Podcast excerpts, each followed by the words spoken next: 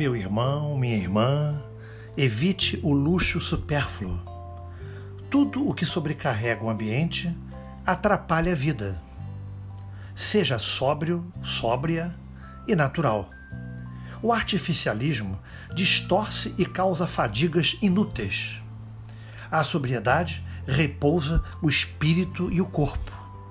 Seja sóbrio, minha irmã, sóbria e natural em tudo, desde a sua pessoa até o mobiliário de sua própria casa.